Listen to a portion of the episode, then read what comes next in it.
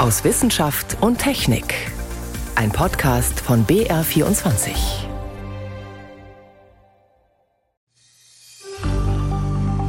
Die Kontamination der Insekten in den Naturschutzgebieten ist im Schnitt fast 17 Pestizide. Und das ist schon erstaunlich. Und sorgt mit dafür, dass bei uns heute deutlich weniger Insekten unterwegs sind als noch vor 30, 40 Jahren. Mehr dazu später. Außerdem machen wir einen Ausflug zum Erfindersalon nach Genf, wo vom niedlichen Racletteofen bis zum emissionsfreien Tragflügelboot die unterschiedlichsten Dinge gezeigt wurden. Doch zuerst geht es um die Weltraumpläne der SPD-Bundestagsfraktion. Das sind einige unserer Themen heute. Am Mikrofon ist David Globig. Was verbindet man mit der SPD-Bundestagsfraktion? Bis vor ein paar Tagen wäre ich da nicht unbedingt auf das Thema Weltraum gekommen. Aber diese Woche hat die SPD ein Positionspapier veröffentlicht. Deutschlands Rolle im Weltraum. Souverän, exzellent, resilient. Wohin sich die Raumfahrt in Deutschland nach Ansicht der SPD-Abgeordneten entwickeln soll und wie sinnvoll diese Ideen sind, darüber habe ich mit meinem Kollegen Stefan Geier gesprochen. Markus Söder hat vor ein paar Jahren ein bayerisches Raumfahrtprogramm verkündet, Bavaria One, jetzt also das Positionspapier der SPD. Was macht das Thema Raumfahrt so attraktiv für Politikerinnen und Politiker? Ich glaube, alles, was faszinierend ist und was erfolgsversprechend ist, eben ist sexy für die Politik und attraktiver als die vielen Probleme, um die man sich sonst kümmern muss. Und noch dazu, wenn so viel Geld drin steckt wie in der Raumfahrt, äh, sehen wir auch in Bayern immer wieder. Ja. Wir haben einige eigene Firmen, die für die Raumfahrt produzieren. Und in diesem Positionspapier, naja, da heißt es einfach, wir, die SPD, wir sagen euch jetzt mal, was wir bei der Raumfahrt wichtig finden und äh, betonen, wie zentral die Raumfahrttechnologie eben für unseren Planeten ist. Ja, und welche Bereiche sind es denn, die für die SPD da so herausragend sind, die für die SPD so wichtig sind? Es steckt eigentlich fast alles drin, was Raumfahrt ausmacht. Von der Frage, wie man die Wirtschaft stärken kann, ja, ähm, da verweisen Sie zum Beispiel auf die USA und sagen, ja, die vergeben ja auch immer mehr Aufträge an Raumfahrtunternehmen, an private Unternehmen. Das sollten wir eigentlich auch tun. Dann geht es um die Rolle der Raumfahrt im Verkehr, vor allem sichere Navigation über Satelliten und auch ein großer Bereich ist die Sicherheit. Ja, das ist ein entscheidendes Stichwort. Die SPD will die Weltraumtechnologie sogar als kritische Infrastruktur einstufen lassen. Warum ist das so wichtig? Ich denke, das ist jetzt momentan getriggert, vor allem durch den Krieg in der Ukraine, weil wir gesehen haben, wie wichtig die Raumfahrt auch für die Sicherheit ist, also die Weltrauminfrastruktur, Kommunikationssatelliten, Navigationssatelliten oder auch in der Ukraine haben wir es gesehen, Internet aus dem All.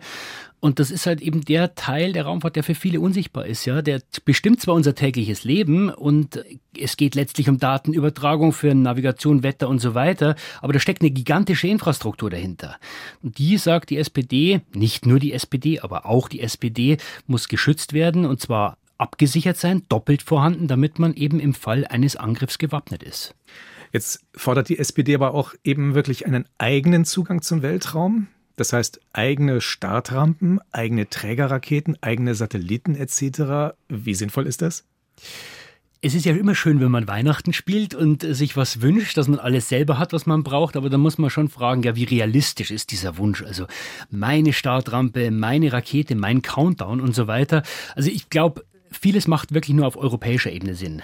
Ähm, da ist ja die deutsche Raumfahrt eh schon eng vernetzt mit internationalen Partnern, aber bleiben wir mal bei so einer Startrampe. Da geht es jetzt nicht um große Raketen, sondern eher um sogenannte Micro-Launcher, also kleinere Raketen, die auch immer kleiner werden, die Satelliten ins All schieben können. Das ist ein wachsender Markt und der wird demnächst immer größer werden. Und da sagt die SPD, ja gut, wir brauchen eine eigene Startrampe, aber ich würde mal sagen, auch da muss man sich vernetzen europäisch und eine solche Startrampe für ganz Europa würde wahrscheinlich ausreichen. Jetzt haben wir, was Raketen angeht, die Ariane, also eine europäische Rakete. Jetzt soll es auch noch eine eigene deutsche geben. Können wir das überhaupt leisten? Können wir sowas bauen? Ich glaube, da muss man unterscheiden. Also die Ariane ist eine riesige Rakete, die viele Tonnen ins All schieben kann. Und äh, bei uns gibt es tatsächlich mehrere Start-ups für eben diese kleinen Micro-Launcher. Da gibt es zum Beispiel Rocket Factory, Augsburg, ESA Aerospace nahe München und so weiter. Die äh, spezialisieren sich auf kleine Satelliten, die sie ins All schieben wollen. Und äh, die haben es bislang oft schwer mit staatlicher Unterstützung. Die sind ganz normal wie alle anderen auf Investoren angewiesen. Und so eine Rakete bauen ist ja auch nicht so ganz leicht. Die sagen immer wieder, ja gut, Ende des Jahres fliegen wir, auch Ende 2023 soll es wieder soweit sein. da sind wir hinten dran. Wir könnten es wahrscheinlich, aber da ist ein großer Weg zu gehen, weil solche Raketen wird man in Zukunft immer wieder landen müssen und sie wiederverwenden können. Und soweit sind wir noch nicht. Aber wenn man jetzt auf solche Start-up-Unternehmen setzt, muss man da nicht befürchten, dass wie in den USA die Weltrauminfrastruktur immer mehr in private Hand gerät? Man muss auf jeden Fall darauf achten, dass es nicht ein großer Player ist, der dann alles in der Hand hat. Man sieht es in den USA, da ist einer vorn dran, SpaceX jetzt momentan, aber die anderen sind denen schon auf den Fersen, sind eben dort die Milliardäre, die in diese Sachen investieren. Da ist eben so viel Geld zu verdienen, dass die Konkurrenz nicht weit ist. Da ist die Gefahr, glaube ich, nicht so groß. Und ein anderes Beispiel aus den USA, die NASA hatte beschlossen, wir wollen jetzt wieder zum Mond, Menschen zum Mond bringen in den nächsten Jahren. Und da kümmern wir uns vor allem um die Forschung. Und die einzelnen Teile, Mondlandefähre zum Beispiel, die lassen wir private Firmen bauen. Und da gibt es auch einen Wettbewerb, da können mehrere konkurrieren und sollen auch konkurrieren, soll ja billig werden. Und diesen staatlichen Anreiz, den gibt es bei uns tatsächlich noch zu wenig. Aber reicht es denn nicht im Rahmen der EU oder auch im Rahmen anderer internationaler Kooperationen da zusammenzuarbeiten? Brauchen wir da wirklich unbedingt was Eigenes? Also die Zusammenarbeit ist unbedingt notwendig, das ist völlig klar und das ist ja passiert ja auch schon. Also zum Beispiel bei dieser Mondrakete, da ist ein wichtiger Teil, das sogenannte Service-Modul, ist in Europa, vor allem in Deutschland gebaut. Aber auch da wieder, ohne das kann zwar kein Astronaut im Weltall überleben in dieser Kapsel, aber es ist ein unsichtbarer Teil. Den sieht man, da muss man was dazu erklären. Ja, eine Rakete, die stelle ich hin, da ist klar, die ist faszinierend, macht ein Riesengetöse, das kann ich leicht verkaufen. Ich glaube, zusammenarbeiten muss man, man muss eben schauen, dass man nicht allzu abhängig ist von einem Anbieter. Man kann es vergleichen wie beim Strom, ja, da wollen wir auch in Deutschland schauen, dass wir so viel wie möglich regenerativ erzeugen, das ist auch gut, aber europäisch brauchen wir ein gemeinsames Stromnetz. Unabhängig sein ist gut, widerstandsfähig sein, aber eben nur mit Partnern. Jetzt hat sich die Bundesregierung auch vorgenommen, ein neues Weltraumgesetz auszuarbeiten. Warum ist denn das wichtig? Schlicht und einfach, weil es bei uns keins gibt. Man könnte auch sagen, wenn ich bei uns eine Imbissbude aufmachen will, dann muss ich mehr Regeln beachten, als wenn ich eine Rakete ins All schiebe. In der Vergangenheit war das egal, da hatte ich keine Rakete, aber jetzt gehen wir mal davon aus, dass eines dieser neuen Start-ups es wirklich schafft, sowas erfolgreich zu etablieren und dann geht was schief. Ein Satellit stürzt ab, eine Rakete explodiert beim Start, dann zahlt der deutsche Steuerzahler, weil wir kein Gesetz haben, wer haftet. Und solange wir keins haben, gilt das Weltraumgesetz der Vereinten Nationen, das sagt, die Bundesrepublik haftet unbegrenzt für alle deutschen Raumfahrtaktivitäten. Also das muss unbedingt geregelt werden. Wie sieht dein Fazit aus? Wie sinnvoll ist dieses Positionspapier? Also ich glaube, zu erkennen, welchen Wert die Raumfahrt in Deutschland hat für die Wirtschaft, für den Verkehr, für Sicherheit, aber auch für die Forschung, ist sicher gut. Das Bekenntnis da auch mehr zu unterstützen. Man muss halt jetzt auch sehen, was kommt wirklich dabei rum. Ja, haben es irgendwann die Startups wirklich leichter? Kriegen sie staatliche Aufträge? Die SPD ist ja an der Regierung. Sie können es ja selber anstoßen. Ob wir so unabhängig sein können, dass wir jetzt einen eigenen Zugang zum All brauchen, einen deutschen Zugang, äh, da bin ich skeptisch. Da glaube ich, muss man realistisch sein und lieber mit europäischen Partnern zusammenarbeiten. Aber was das Weltraumgesetz anbelangt, ich glaube, das wird höchste Zeit, damit wir da nicht weiter hinterherhinken. Stefan Geier war das über das Positionspapier Deutschlands Rolle im Weltraum, das die SPD-Bundestagsfraktion diese Woche veröffentlicht hat. Ingenieure, Tüftlerinnen und Bastler, sie alle hat es diese Woche nach Genf gezogen zum Erfindersalon, um dort Lösungen für so manches Problem vorzustellen und um Investoren zu überzeugen, damit ihre Erfindungen eines Tages auf den Markt kommen. Das reicht von kleinen und manchmal skurrilen Ideen, die den Alltag erleichtern sollen, bis hin zu großen Erfindungen, bei denen die Entwicklung Millionen kosten würde. Unter den Erfindern sind allerdings erstaunlich wenig Deutsche, wie Jan Frederik Willems feststellen konnte. Auf dem Salon International des Inventions in Genf gibt es nichts, was es nicht gibt. Vom Kleinen bis zum Riesigen, von der vagen Skizze bis zum fertigen Produkt und vom leuchtenden Klopapierhalter bis zum emissionsfreien Tragflügelboot für 350 Passagiere. Was es tatsächlich eher weniger gibt, europäische Erfindungen. Von den 800 Ausstellern auf der Messe kommen allein 500 aus China und Hongkong nochmal knapp 130 aus Thailand. Und aus Deutschland? Drei. Und es ist nicht so, als hätten die Deutschen zur Abwechslung mal nichts zu verbessern. Die neuen Möglichkeiten, Einwegpaletten oder Einwegständer mit unseren Systemen zu ersetzen. Unser Produkt ist praktisch, dass wir einen neuen Weg zum Herstellen von Hundefutter gefunden haben. Aber am weitesten will wohl Ingenieur Viktor Rakuzzi gehen. Der Friedrichshafener Tüftler hat ein dezentrales, platzsparendes und effizientes Windkraftwerk für Städte entwickelt. In Kombination mit der Gebäudestruktur und diesen verstellbaren Blenden schaffen wir es sogar noch größere Energie rauszuholen als konventionelle Windkraftwerke. Aber trotzdem, nur drei einsame Erfinder aus dem Land, in dem Fahrrad, Auto und MP3-Format erfunden wurden? Woran liegt's? Die Deutschen auf der Erfindermesse haben auch nur Vermutungen. Ich weiß nicht, ob die Deutschen ihre Pfiffigkeit eingestellt haben. Der, der Spirit aus Deutschland ist, glaube ich, weg. Der Spirit fehlt. Aber ist das wirklich alles? An einem südkoreanischen Stand stellt die Unternehmerin Shin-Hye Lee ihr IT- und Ingenieursunternehmen vor. Mit Augmented Reality Videoüberwachung will sie Fabriken sicherer machen. Warum asiatische Erfinderinnen und Erfinder in Genf mehr Output präsentieren? Shin-Hye Lee hat eine Idee. Die asiatischen Regierungen, sei es in China oder Korea, geben ihren Erfindern viele Möglichkeiten, um ihre Ideen auch anzuwenden. Und auch finanziell werden sie unterstützt. Und die Europäer? Vielleicht hilft ein Blick auf eine Erfolgsgeschichte. Das Schweizer Unternehmen Mobifly ist Ehrengast auf der Messe. Das sogenannte Hydrofoil-Boot, das auf Tragflächen über das Wasser gleiten kann, ist 10 Meter lang, weiß und sieht aus wie ein großer fliegender Sportwagen. Das Mobifly soll 70 Prozent weniger Energie als ein normales Boot verbrauchen und dank Wasserstoff- oder Batterieantrieb komplett emissionsfrei dahinrasen. Zukünftige Versionen sogar mit 350 Passagieren an Bord.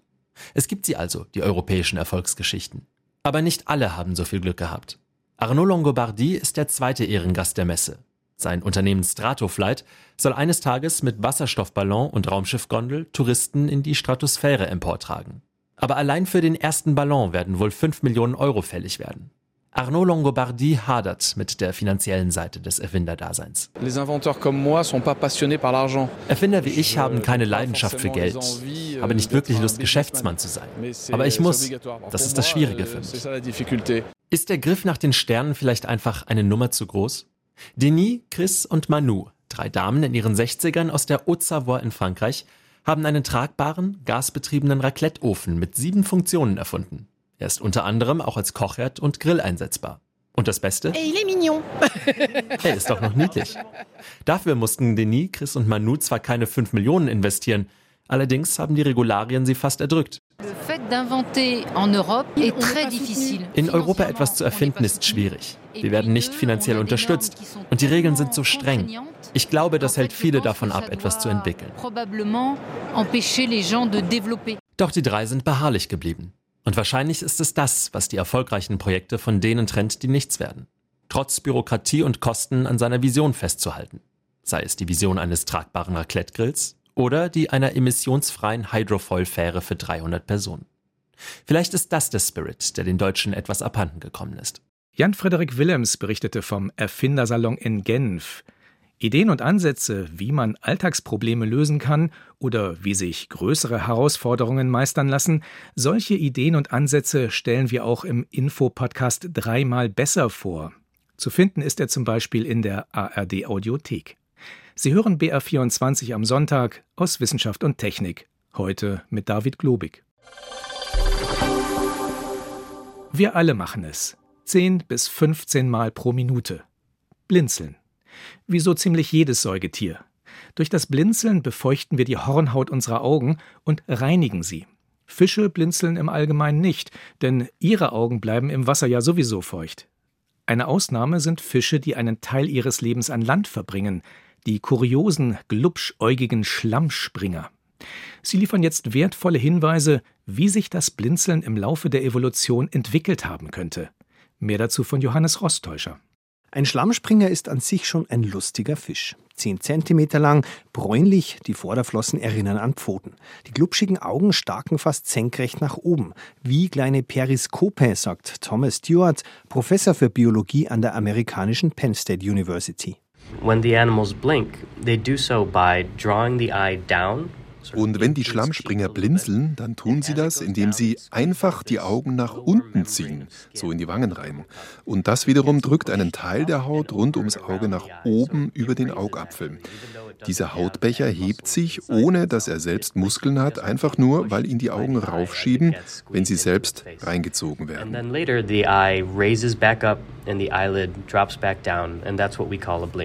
Dabei benutzen die Schlammspringer die gleichen Muskeln, die auch wir haben, um die Augen zu bewegen, haben Stuart und seine Kollegen herausgefunden. Und sie blinzeln aus den gleichen Gründen. Wenn die Luft trockener ist, öfter, wenn sie mehr Staub abkriegen, ebenfalls und auch wenn etwas auf sie zufliegt. Trotzdem hat sich das Blinzeln der Schlammspringer ganz anders entwickelt als das unsrige, das vermutlich von einem vierbeinigen Fisch abstammt, der vor knapp 400 Millionen Jahren an Land ging. Die Schlammspringer haben ihr Blinzeln unabhängig entwickelt und viel, viel später. Sie sind nur sehr entfernt verwandt mit diesem Vierbeiner. Es ist ein Beispiel für konvergente Evolution, wenn Tierarten unabhängig voneinander ähnliche Eigenschaften entwickeln. Blinzelnde Fische, ein Beitrag von Johannes Rostäuscher.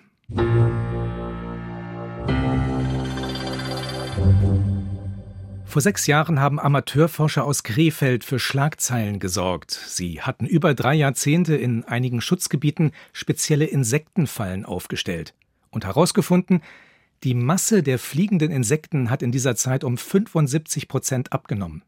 Eine alarmierende Nachricht, denn weniger Insekten heißt weniger Bestäuber und auch weniger Futter für die Vogelwelt.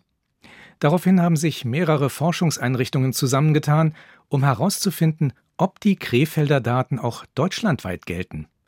Diese Woche haben sie die Ergebnisse vorgestellt. Sven Kästner berichtet. Eine blühende Frühlingswiese voller Bienen, Hummeln und Käfern, das wird leider immer seltener. Sogar in Naturschutzgebieten sieht es schlecht aus für Insekten. Das bestätigt die DINA-Studie, eine Untersuchung zur Diversität von Insekten in Naturschutzarealen. Wir in DINA hatten jetzt eine sehr große Stichprobe, repräsentativ verteilt und auch in Süddeutschland wo die Krefelder nicht gemessen haben, wo man denkt, Süden warm, mehr Insekten, längere Vegetationsperiode, müsste mehr sein. Da sehen Sie unsere Messwerte von 2020 und 2021. Es ist ähnlich wenig. Man kann also nicht davon sprechen, dass die Biomasse sich in irgendeiner Weise erholt hätte. Gerlind Lehmann ist Professorin an der Humboldt-Universität in Berlin und hat die DINA-Studie für den Naturschutzbund geleitet. Seit 2019 haben mehrere Forschungseinrichtungen in 21 Schutzgebieten deutschlandweit die Biomasse der Fluginsekten erfasst. Dabei haben die Forschenden herausgefunden, es gibt nicht nur insgesamt weniger Krabbeltiere, sondern auch die Artenvielfalt hat abgenommen. Wir haben untersucht, dass tatsächlich die Biomasse, also das Gewicht der Insekten, die ich finde, zusammenhängt mit der Zahl der Arten, die ich finden kann. Grob gesagt gilt, je weniger Masse, desto weniger Arten. Die Wissenschaftlerinnen und Wissenschaftler haben gut 2000 Insektenproben mit jeweils mehreren tausend Tieren analysiert und fast 3000 Bodenproben ausgewertet. Dabei stießen sie in den Schutzgebieten auf einen ganzen Cocktail an Insektengiften. Projektleiterin Lehmann. Die Kontamination der Insekten in den Naturschutzgebieten ist im Schnitt fast 17 Pestizide. Und das ist schon erstaunlich. Wir haben auch das Neonicotinoid Thiacloprid gefunden, was inzwischen verboten ist, und zwar an 16 von 21 Standorten, also an drei Viertel aller Standorte. Neonicotinoide sind hochwirksame Insektizide, weshalb sie die Insektenwelt insgesamt schädigen. Stellt sich die Frage, wie gelangen die Pestizide in die Naturschutzgebiete?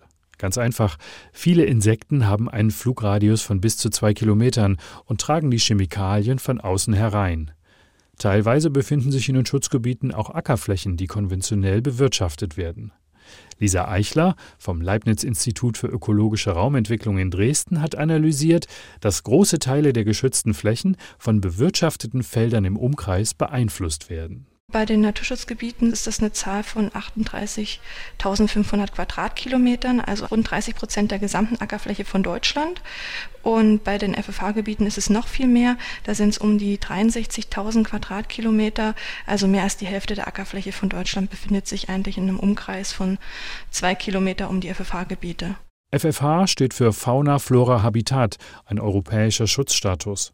Damit die Insekten weniger Chemikalien in die Schutzgebiete tragen, schlägt Lisa Eichler Pufferzonen ohne Pestizide zwischen Äckern und Schutzgebieten vor. Das hätte gleich zwei Vorteile. Wenn wir schauen, dass die meisten Ackerbiotope mit artenreicher Ackerwildkrautflora eigentlich auf der roten Liste stehen, als stark gefährdet bzw. vom Aussterben bedroht, warum nutzen wir da eigentlich nicht die Äcker in den Schutzgebieten und bewirtschaften sie so, dass die Ackerbegleitflora da eigentlich zum Blühen kommt und da auch viele Insekten davon profitieren. Also sprich, wir müssen da unsere Pestizide reduzieren, wir müssen einen breiten Saatabstand beispielsweise einhalten, dass eben die Ackerbegleitflora eine Chance hat und dann unseren Insekten auch zugutekommt. Von solchen Ideen müssen Landwirte und Landwirtinnen allerdings überzeugt werden. Das Forscherteam schlägt deshalb vor, Betriebe zu belohnen, wenn sie weniger Pestizide einsetzen. Eine weitere Erkenntnis, Bäuerinnen, Naturschützer und Behörden müssen solche Probleme vor Ort gemeinsam lösen. Florian Schneider vom Institut für sozial-ökologische Forschung Frankfurt am Main hat dafür Dialogformate entwickelt. Es ist viel Wissen vorhanden, auch bei Akteuren vor Ort. Also Daten sind vorhanden zu landwirtschaftlicher Nutzung, auch zum Pestizideinsatz. Daten sind vorhanden zu bestimmten Insektenpopulationen oder Insektengruppen bei einzelnen Naturschutzexperten. Und diese ganzen Expertisen zusammenzutragen in den Dialogen, das ist auch ein großer Mehrwert. Darüber hinaus empfehlen die Wissenschaftlerinnen und Wissenschaftler, ein bundesweites Beobachtungsprogramm für die Insektenwelt aufzubauen. Denn auch wenn die Forschenden in der DINA-Studie nur Schutzgebiete untersucht haben, vermuten sie, auf den ganz normal bewirtschafteten Flächen summt und brummt es noch viel weniger. Deutschlandweit gibt es deutlich weniger Insekten, selbst in Schutzgebieten. Das war ein Beitrag von Sven Kästner.